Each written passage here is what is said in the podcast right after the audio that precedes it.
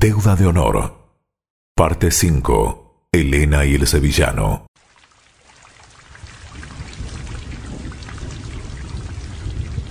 El día amaneció con una fuerte y helada lluvia. En el cementerio solo eran tres las figuras que estaban delante de una tumba recién excavada. Eran Elena Ramos, la hija del recientemente fallecido, llamado el timador, el sevillano y el joven Luis de Vargas, el cual se introdujo en esta historia sin querer ser partícipe. Pobre padre, espero descanse en paz ahora. Tu pobre padre, como dices, ahora descansa en paz. Pero yo no puedo decir lo mismo. Te ha dejado a mí en herencia. Una deuda de honor que no sé si puedo cumplir.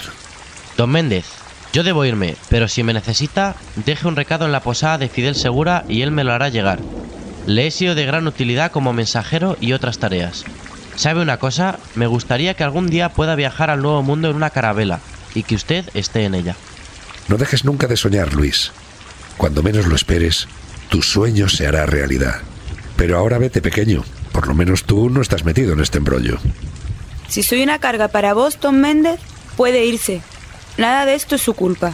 Ya sé que no es mi culpa, pero eso no cambia nada. Estás casi ciega. Y en este mundo que no es precisamente el más adecuado para alguien con ese cuerpo y tu belleza. No sé qué quieres decir. Entonces no digas nada. Tengo que pensar, tengo que pensar. Mi dinero no durará siempre. Ahora ven conmigo.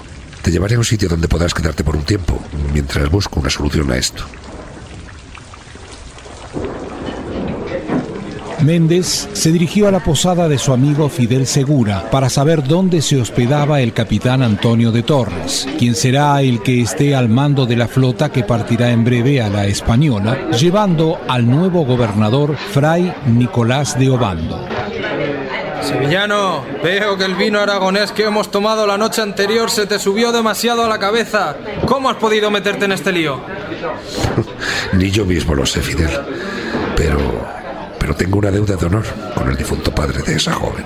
Sé cómo eres con tus deudas. Pero bueno, sobre lo que preguntas, el capitán Antonio de Torres se hospeda no lejos de aquí, ya que la flota está en Sanlúcar de Barrameda. Puedo hacerte un encuentro con él. Es un oficial joven, se ha hecho buen marino, ya que tuvo como maestro al almirante Cristóbal Colón.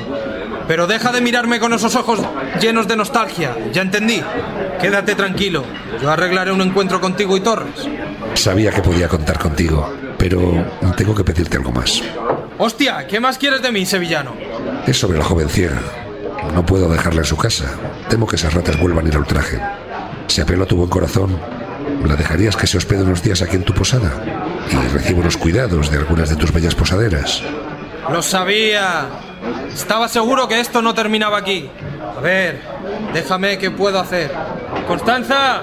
¡Constanza! ¡Ven, por favor! Constanza, la fregona, la mujer más divina, perfecta y bella. Todos los hombres están enamorados de ella. Vive en la posada de Fidel Segura hace 15 años porque su madre la abandonó. ¿Qué desea, don Fidel? Constanza, ¿conoces al sevillano? ¿No es verdad? Don Fidel, eso no se pregunta. Claro que lo conozco. ¿Qué necesita? Constanza, necesito que cuides a una joven que está ciega y que es amiga del sevillano. Don Fidel, si es amiga del sevillano, es mi amiga ahora. Disponga de mí para lo que quiera. Así, el sevillano dejó al cuidado del posadero Fidel Segura y de Constanza la fregona a la joven ciega Elena Ramos. Luego partió a Sanlúcar de Barrameda al encuentro del capitán Antonio de Torres. Los invito a que hagamos una pausa, que nos detengamos aquí. En el próximo capítulo les relataré el desenlace de esta historia.